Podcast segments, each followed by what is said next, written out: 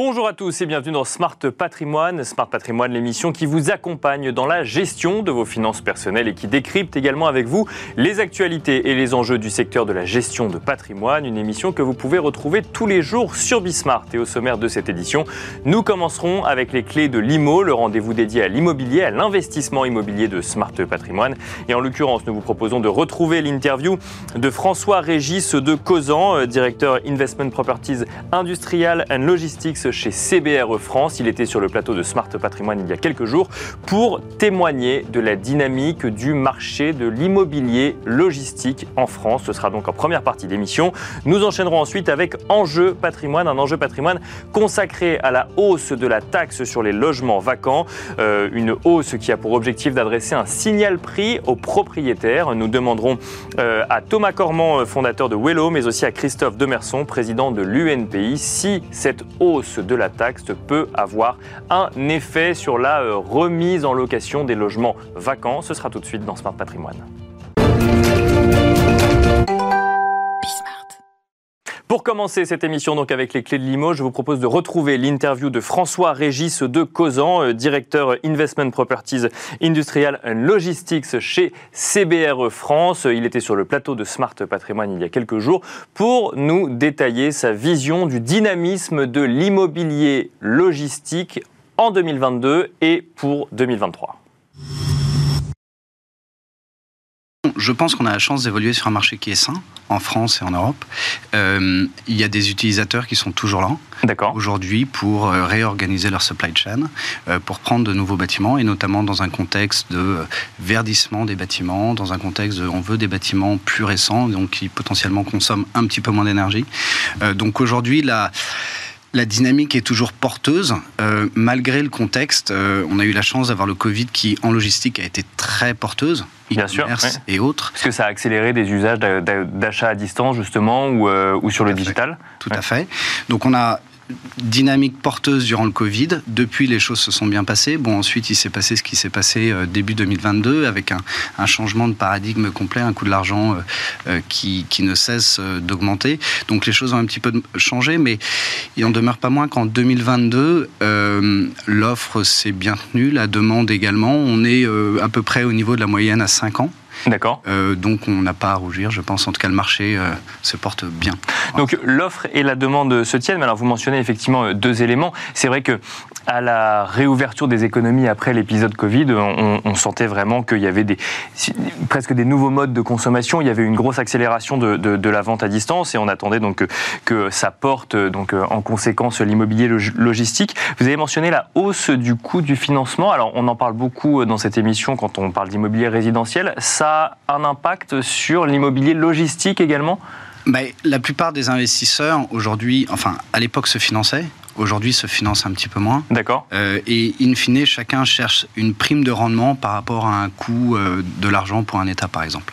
Donc, euh, début 2022, un investisseur se finançait pour investir dans la logistique à peu près 150 points de base. Donc, ça veut dire 1,5%, si ce n'est pas un peu moins. D'accord. Aujourd'hui, avec la remontée de, de l'Euribor, c'est plutôt 4,25%, donc euh, quasiment triplé en l'espace de 12 mois. Et donc, ça a eu un impact direct sur la rentabilité des investisseurs et les rendements qu'ils peuvent en espérer. Donc, euh, oui, ça a eu un impact euh, sur les prix.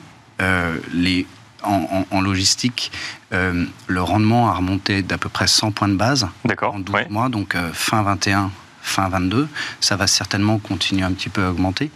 Euh, parce que justement, c'est une des questions, alors plus, côté investissement, mais euh, quand, on voit que c'était parmi les euh, typologies d'actifs immobiliers celles qui offraient ou qui avaient déjà des perspectives de rendement les plus intéressantes, on peut se demander si le fait que tous les investisseurs y soient allés n'a pas contribué à créer finalement ou aller chercher un rendement là qu'on pourrait aujourd'hui trouver ailleurs et se demander si ça va continuer à être dans la même dynamique. C'est vous, vous pensez qu'il reste encore de, une poche d'accélération sur le sujet. je ne vais pas détruire la, la non, bien sûr. laquelle je travaille, mais néanmoins, de, façon objective, la logistique a attiré à peu près au niveau européen et français un quart des investissements. D'accord. Euh, donc c'est très significatif. Il faut quand même se souvenir qu'il y a... Des investissements en immobilier. En immobilier, pardon. Euh, et il y a une demi-douzaine d'années, on était à la moitié de ça. Euh, donc il y a eu effectivement une évolution très significative. On est par rapport au bureau, par rapport au résidentiel, théoriquement, on offre des rendements qui aujourd'hui sont, malgré cette décompression, toujours attractifs parce que donc le taux prime est supérieur à 4,25 aujourd'hui. Euh, en résidentiel, c'est un petit peu moins. Les bureaux, ça dépend. Euh, surtout, une grande force par rapport au résidentiel qu'on a en logistique, c'est qu'on peut capter l'inflation via une indexation qui aujourd'hui n'est pas limitée. D'accord. Et donc ça veut dire que... Donc les locataires payent des loyers plus chers, indexés sur l'inflation, et euh, c'est moins régulé que dans le résidentiel. D'accord. Donc ça, Encore faut-il que les locataires puissent les payer. Puissent les payer. Alors je touche du bois, mais pour l'instant on a plutôt des bons retours. D'accord. Euh, oui, ici et là, il y a quelques locataires qui, qui ont des difficultés, mais pour l'instant euh, c'est plutôt un secteur qui, encore une fois, grâce au Covid, a pu bénéficier, a pu gagner plus d'argent, même si les coûts ont augmenté, et qui continue à faire de très belles marges il suffit de regarder quelques grands groupes euh, français euh, dans la logistique et le fret maritime euh, qui, qui ont fait de très très beaux résultats. Donc ça marche encore très bien pour eux. Une question euh, basique mais euh, essentielle pour comprendre. Euh, quand j'investis dans l'immobilier logistique, concrètement, je finance quoi? Vous avez parlé de transition des, bâtiments. Je finance de la construction ou est-ce qu'aujourd'hui, en France et en Europe, on a suffisamment de, bâtiments pour assurer les besoins en logistique Concrètement, on finance quoi comme projet? Alors c'est une bonne question. la majeure partie du parc est un parc stabilisé vieillissant ou pas, mais un parc qui, qui en France en l'occurrence a plutôt été construit après 2002, où il y a eu une grosse réglementation sur les autorisations d'exploiter, euh, donc sont plutôt des actifs existants. Néanmoins, vous pouvez acheter des actifs en développement euh, et là, dans ce cas-là, avec ou sans locataire. Donc vous prenez un risque plus ou moins élevé, donc il y a une prime. Qui donc on construit encore aujourd'hui des entrepôts logistiques on construit pas, pas, forcément que des entrepôts, mais... Euh, on construit des entrepôts, on construit euh, d'autres typologies d'actifs dans la logistique, comme des messageries, comme des actifs du dernier kilomètre. On construit tout ça, et même c'est une tendance qui augmente, j'ai envie de dire. une chose est certaine, c'est que euh, va y avoir un gros investissement pour répondre à votre question sur tout ce qui est ESG, donc les critères environnementaux. Aujourd'hui, euh, on a eu l'occasion d'en parler l'autre jour. Le, les sujets euh, des labels environnementaux sont primordiaux pour les investisseurs, bien sûr, mais aussi pour les banques qui financent. D'accord. Donc, ne pas avoir de label peut être un frein à la liquidité d'un actif. Donc on finance aussi ça aujourd'hui via des CAPEX quand vous détenez l'actif en patrimoine ou lors de la construction d'un nouveau bâtiment avec un label qui est euh, systématique euh, désormais. On a des statistiques à, ce sujet euh, qui sont, je pense, assez, assez parlantes. C'est que 28% des investisseurs aujourd'hui, s'il n'y a pas de critères ESG, s'apprêtent à vendre ses actifs. D'accord. Même dans l'immobilier logistique où on a peut-être un peu petit, peu plus de mal à imaginer comment on peut faire la transition de cet immobilier vers quelque chose de plus, plus vert ou plus durable. Bah, en fait, il y a des choses assez simples. C'est tout simplement remplacer euh, euh, les chaudières à gaz euh, par des pompes à chaleur. Donc comme dans le résidentiel finalement Exactement. D'accord. mettre des panneaux photovoltaïques en toiture si la structure le permet. Il y a un certain nombre de choses comme ça qui peuvent être faites. Donc on agit sur la gestion de l'énergie dans un entrepôt comme dans des bureaux ou, ou, ou de l'immobilier résidentiel. Tout à fait. Euh, si j'en viens vraiment d'un point de vue investisseur, euh, il y a deux types d'investisseurs finalement dans l'immobilier logistique. Il y a l'épargnant euh, final, mais aussi finalement les institutionnels qui vont arriver avec des tickets d'entrée peut-être un petit peu plus un petit peu plus conséquents. Est-ce que vous constatez qu'est-ce que vous constatez d'ailleurs? Je vous pose la question de manière très ouverte en matière d'appétence pour ce type d'investissement, pour cette typologie du côté de ces deux grandes catégories d'investisseurs. Alors, les institutionnels continuent à investir et c'est toujours le même sujet euh, euh allocation à l'immobilier. Dans, dans, la gestion de leur bilan. Euh, et ensuite, dans l'immobilier, quelle partie est la logistique? Donc la logistique a augmenté pour rattraper tout le retard, parce qu'il y a encore une dizaine d'années, la logistique, c'était pas grand-chose. Euh, Mais il y, avait, il y a eu un effet vaste communicant euh, entre, par exemple, de l'immobilier de bureau, de l'immobilier de commerce, de l'immobilier résidentiel, qui passait vers du logistique ou pas forcément? Alors, peut-être, une chose est certaine, c'est que euh, vous savez, CBRE réalise de temps en temps des, sondages auprès de, des investisseurs avec lesquels on travaille. En l'occurrence, on, on, fait un, sondage tous les ans, euh, cette année auprès de 650 investisseurs au niveau européen. Euh, et il ressort de ce sondage que le bureau baisse un petit peu, de 10 points de mémoire. en revanche, la logistique progresse. D'accord. Et passe à 23% des intentions d'investissement. Donc, Donc on ne sait pas s'il y a un vase communicant, mais... Équilibrage, mais les prix ont augmenté, donc in fine, tout ça se, normalise à peu près, et le, en mètre carré, on reste à peu, près, à peu près stable. Ensuite, pour répondre à votre question sur les particuliers, et donc dans l'immobilier institutionnel que je traite, il y a les fameuses SCPI. Bien sûr. Et donc ces SCPI, j'ai une statistique qui pour le coup est très parlante. En 5 ans, les volumes engagés par les SCPI ont quasiment été multipliés par 7 pour arriver en 2022 à 500 millions d'euros investis en France dans la logistique. Donc à l'époque, c'était 70 millions, pour faire simple. Euh, aujourd'hui, on est à 500 millions. Et je pense que cette année, parce que ce sont des investisseurs qui investissent sans dette, parce que ce sont les investisseurs qui cherchent du rendement et la logistique permet d'avoir une prime un peu supérieure à d'autres classes d'actifs, ils vont continuer à investir massivement dans la logistique, qui reste un actif liquide dans le contexte actuel. Voilà, c'était l'interview de François Régis de Causan dans Les Clés de l'IMO et on se retrouve tout de suite dans Enjeu patrimoine.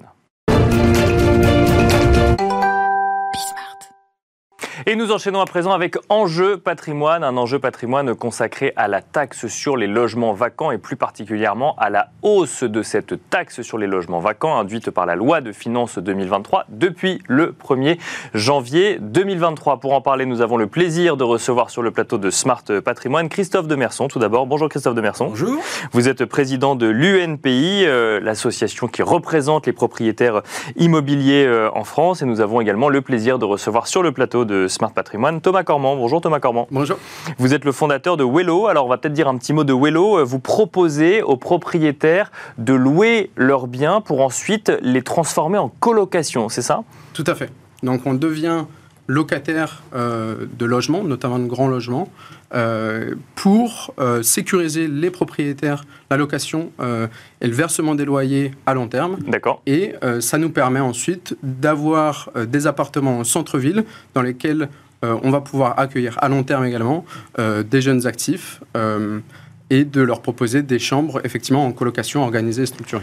Et si vous êtes sur le plateau pour évoquer euh, cette taxe sur les logements vacants, c'est que justement vous euh, donnez peut-être une seconde vie aux logements vacants avec, euh, avec l'offre donc de Wello. on va commencer avec vous, Christophe Demerson. Donc depuis le 1er janvier 2023, on a eu un, élargissement finalement de cette taxe sur les logements vacants puisqu'on a élargi finalement le champ d'application de la taxe sur les logements vacants. Premier point. avant cette taxe concernait les, les agglomérations de plus de 50 000 habitants dans des endroits où finalement euh, des zones qu'on appelait tendues en matière de logement.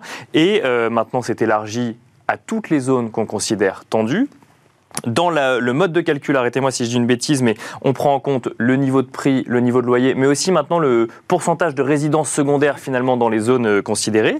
Donc ça, c'est pour l'élargissement du champ d'application. Mais en plus de ça, il y a une hausse de la taxe, c'est-à-dire qu'on était à 12,5% à la, première année, on passe à 17%, on passe ensuite à 34% pour les années supplémentaires contre 25%. On rappelle que pour euh, être éligible à cette taxe sur les logements vacants, il faut au 1er janvier de l'année en question euh, que le logement ait été vacant au moins un an ou plus d'un an. Exactement. Plus d'un an. Cette hausse de la taxe et cette hausse du champ euh, d'application, qu'est-ce que ça vous évoque euh, Quelle est votre réaction, Christophe Demerson Alors, ma, ma réaction, elle est simple. J'allais dire aujourd'hui dans l'immobilier, c'est hausse à tous les étages. Hausse à tous les étages. Et ce que je peux dire surtout, c'est que la suppression de la taxe d'habitation, elle n'a pas, fini, pas fini de nous coûter cher. en réalité, ce qu'on voit, c'est une explosion des impôts fonciers, et puis à côté, une explosion des impôts fonciers sur la résidence secondaire, des taxes d'habitation sur la résidence secondaire, maintenant des logements vacants. En réalité, ce que le législateur cherche, en réalité, c'est de la matière fiscale, donc des recettes pour compenser euh, la, suppression de la taxe d'habitation. Donc, vous pensez qu'il y a un lien direct avec, euh, avec la suppression de la taxe d'habitation, comme on a pu le dire pour la taxe foncière, par exemple Absolument. Bah, de toute façon, il faut se mettre à la place des collectivités locales. Les collectivités locales, elles ont des besoins. Aujourd'hui, maintenant, les propriétaires privés sont les seuls à participer, à mettre la main au pot. Donc, eh ben, ils payent et ils n'ont pas fini de payer, j'allais dire malheureusement, puisqu'on on va le voir, je pense, tout à l'heure, il va y avoir des incidences pour tout le monde et pour les locataires en particulier. Mmh. Alors, justement, l'objectif euh, affiché, c'est d'adresser euh, un signal prix aux propriétaires, pour le coup, qui, euh, qui laissent ces logements vacants et leur, leur montrer finalement que ça leur coûterait moins cher de mettre ces logements en location que de les garder inoccupés. Euh, ça, c'est pas la bonne stratégie, euh, selon vous Non, mais là, on sourit. Là, ça, c'est une fable, en réalité. Ça, c'est une fable. En réalité, c'est complètement une fable. Ce qui se passe en réalité, c'est que le législateur s'est rendu compte qu'il y avait besoin d'argent, les maires ont besoin d'argent, donc maintenant, on est prêt à habiller toutes les histoires pour trouver de l'argent. Ce qu'il faut voir en réalité, c'est que déjà, si on parle de logements vacants, déjà, il y a trois catégories de logements vacants, on peut dire d'une manière générale. Il y a les logements vacants avec une vacance subie, une vacance locative subie. Qu'on n'arrive pas à louer. On n'arrive pas à louer. D'accord. Ça, c'est 70% du territoire. Mmh c'est 70% du territoire où les gens se démènent pour essayer de louer, mais il n'y a, a, pas de demande. À côté de ça, on a une demande dans les villes moyennes, et puis après ça, on a une location dans les, une demande de location dans les, dans les grosses métropoles. Ce qu'on voit dans tous les cas, c'est aussi un problème avec les travaux. C'est-à-dire qu'aujourd'hui, tout le monde prend peur, tout le monde a pris peur. Je m'en désole parce que je veux dire, la rénovation énergétique, c'est un enjeu important. Le problème, c'est qu'il y a un climat anxiogène qui a été amené. Et aujourd'hui, tout le monde a peur. Il faut savoir, par exemple, je vous donne un seul exemple, c'est que le congé pour euh, travaux, il, a été retoqué euh, au niveau euh, de l'Assemblée nationale et, du Conseil constitutionnel, cavalier législatif. Donc ça veut dire qu'aujourd'hui, si vous devez faire des travaux et que vous avez un locataire, c'est pas possible. Vu maintenant tout ce qui se profile à l'horizon et les, les interdictions de louer, le, propriétaire, et je me mets à sa place, il est prudent. Et donc, il, ferme son logement à la D'accord, et il laisse son logement vacant parce que c'est plus simple finalement. C'est plus simple, et puis surtout, il essaye de trouver des artisans pour faire les travaux. Thomas Cormand, euh, alors du coup, quand on regarde l'activité de Wello, on se dit bah, euh, une hausse de la taxe sur les logements vacants, c'est peut-être une opportunité justement pour inciter ces locataires, je reprends hein, ce même argument, même si Christophe de Merson nous dit que c'est une fable, pour inciter les propriétaires à mettre leur logement en location. Alors, euh, je ne suis pas ici euh, pour, débattre, euh, en tout cas sur le sujet de, la position et, les avances du gouvernement. Néanmoins, effectivement, il y a des solutions qui existent. J'aime beaucoup le chiffre de 70% des logements vacants qui représentent quasiment un logement sur dix en France à l'heure actuelle, qui ont du mal à se, à se louer, et on le sait. et du coup, il y a des solutions qui existent euh, et on travaille avec nos propriétaires sur ces solutions euh, parce que Wello a été créé pour répondre à cette vacance euh, et pour aider la location des grands logements. On le sait parce que finalement les grands logements, notamment il y a 300 000 logements dans les zones les plus vacants depuis plus de deux ans dans les zones les plus tendues en France. Et parce que là vous faites le lien entre vacances subies et grands logements, il y a un lien direct entre les deux? Tout à fait. En tout cas, ce que l'on remarque, c'est que les il y a une quote-part de ces logements vacants qui concerne les grandes surfaces. Grandes surfaces qui, au centre-ville, ont un loyer important. Euh, euh, je prends l'exemple d'un appartement de 100 mètres carrés euh, à Paris, dans le 15e, 2500 euros de loyer. pour, pour le cadre locatif normal, trois fois le montant du loyer pour accéder à la location, ça correspond à une, infime partie de la population qui euh, soit est intéressée pour devenir propriétaire, soit est euh, intéressée pour plutôt euh, avoir plus grande surface. Donc le logement reste vacant Le logement reste vacant. En plus de ça, il y a des risques, les risques qu'on connaît, les inquiétudes des propriétaires face à la vacance, face à la dégradation, face aux impayés. Et donc, et s'affiche comme locataire et porte ces, risques pour le propriétaire en lui disant bah ça nous intéresse, les grands logements. Pourquoi? Parce qu'on va devenir locataire et ensuite on va diluer ce risque en ayant plusieurs payeurs, euh, puisqu'on va euh, sous chaque Parce que le, propriétaire de ce bien, euh, s'il voit la taxe sur les logements vacants augmenter, qui pourrait aller jusqu'à 34% s'il reste vacant longtemps, en fait, c'est pas ce que vous dites, c'est que c'est pas un sujet de hausse de taxe, ça ne changera pas le problème du propriétaire vis-à-vis de la mise en location de son bien? Bah, je, En fait, il y a des solutions en amont, c'est-à-dire que, que si on, réfléchit effectivement l'idée n'est pas de pénaliser des propriétaires, mais de réfléchir ensemble euh, aux solutions. Euh, et d'ailleurs, euh, il y, a certaines solutions qui ont été évoquées, mais c'est de réfléchir en amont aux solutions qui peut, qui peut y avoir à, disposition des propriétaires. Parce que ce qui est très intéressant, c'est qu'aujourd'hui, on remarque qu'il y a effectivement cette asymétrie. Pourquoi il y a 100 000 logements vacants Paris intramuros, alors qu'il y a euh, une crise du logement euh, et qu'on connaît pour les locataires qui ont du mal. C'est une incohérence. Et du Bien coup, sûr, si on, regarde les, effectivement euh, l'intrinsèque de ça, on se rend compte qu'effectivement, on peut aider, il faut aider les propriétaires avec des solutions concrètes, les, les diluer le risque et euh, pour permettre effectivement de multiplier l'offre locative. Christophe Demerson, je reviens sur ce, sur ce signal prix. Alors là, vous nous avez donné la réponse effectivement pour, euh, sur euh, ce qui a amené potentiellement, selon vous, à cette hausse de la taxe. Si on se place du point de vue du propriétaire, est-ce qu'une hausse conséquente de la taxe comme on la voit aujourd'hui pourrait euh, forcer des propriétaires à mettre leurs biens en location de manière classique ou est-ce que de toute façon ça ne réglerait pas le problème et il faut passer par des solutions alternatives? Comme on est entre nous, je vais vous le dire, on, on, vous écoute. ça ne sortira pas d'ici. Au, au contraire, je veux dire, tout ce qui est anxiogène, on le sait tout ce qui est anxiogène, en réalité, ça va contre le marché, ça va contre tout. Donc, au contraire, il va y avoir encore plus de refermer, ça va encore plus se refermer et les gens réfléchissent à, des arbitrages en famille, euh, etc. Donc ça prend du temps si on fait des travaux, pas de travaux, etc. Moi, et tout à l'heure, ce qu'a dit Thomas est intéressant, il a dit on réfléchit ensemble. Mm. Le problème, c'est que tout de suite, il y, a deux, il y avait deux stratégies, c'est ou de l'incitatif ou du purement répressif. Ce qu'on voit, nous, depuis un moment, c'est uniquement du, du, purement répressif. Je veux dire, vous ouvrez les journaux, moi j'ai ouvert encore un journal hier, je lis quoi? Immobilier, hausse à tous les étages. Je veux dire, le propriétaire, il lit ça, bah, qu'est-ce qu'il fait? Bah, Il a encore un peu plus peur. Il n'y a pas besoin qu'il ait plus peur, normalement. Hein. Ce qu'il faudrait, au contraire, c'est le rassurer. Ça veut dire quoi? Ça veut dire qu'il vend à la fin? eh ben, J'allais dire, malheureusement, souvent il vend. Et ce qu'on voit, par exemple, à Paris, si on prend Paris, euh, quand on vend des appartements, eh ben, qui c'est qui achète aujourd'hui à Paris? En ce moment, là, ben, qui c'est qui achète? C'est des Italiens, c'est des Américains qui achètent en ce moment. Le dollar avait baissé, bon, ben, les, les Américains achètent. Non, en réalité, ce qu'il faut, c'est rassurer les propriétaires. La rénovation énergétique, elle va pas se faire sur un champ de ruines. Je n'y crois pas, c'est pas vrai. Et Alors, pas la, rénovation énergétique, on, va y venir? juste une dernière question sur la taxe avant effectivement d'ouvrir sur la rénovation énergétique. Ça veut dire qu'une euh, une hausse de la taxe ne conduira pas à plus de location, mais plus de mise en vente de logements, selon vous? Ça va, ça va faire plus de, de, de mise en vente de logements. Ça va surtout aussi faire de l'attentisme, c'est-à-dire que les gens vont payer un an, deux ans, trois ans avant d'arbitrer. Et là, je ne sais pas ce qu'ils feront, s'ils font les travaux en fonction des coûts et de ce qui va se passer, et de la législation, parce que peut-être que le législateur va aussi s'agir et qu'il va prendre conscience qu'il y a un problème. Et c'est pour ça que ce que disait euh, Thomas avec sa solution, nous, ça nous intéresse, parce que qu'est-ce qu'il dit? Il dit oui, on essayer de réfléchir ensemble. Oui, ça peut être une alternative. Pourquoi Justement, euh, Thomas, alors effectivement, pour, pour bien expliquer, euh, il y a aujourd'hui un calendrier d'interdiction de location vis-à-vis des passoires thermiques pour mettre un bien euh, en location, il faut, lorsqu'on est euh, classé E, F ou G, faire des travaux sous peine d'être interdit de pouvoir louer son bien euh, selon un calendrier qui a été défini par le gouvernement. Est-ce que ça pose problème sur une solution comme Wello ou de manière plus générale? C'est-à-dire qu'il faut pour mettre en location, bah, pouvoir faire les travaux. Donc en fait, il faut commencer par faire un investissement supplémentaire sur son bien avant potentiellement de mettre en location. C'est une, une vraie question. en 2020, on a lancé Wallo euh, en s'intéressant et en travaillant avec les propriétaires sur comment répondre à cette vacance et cette vacance spécifique de difficulté de mise en location.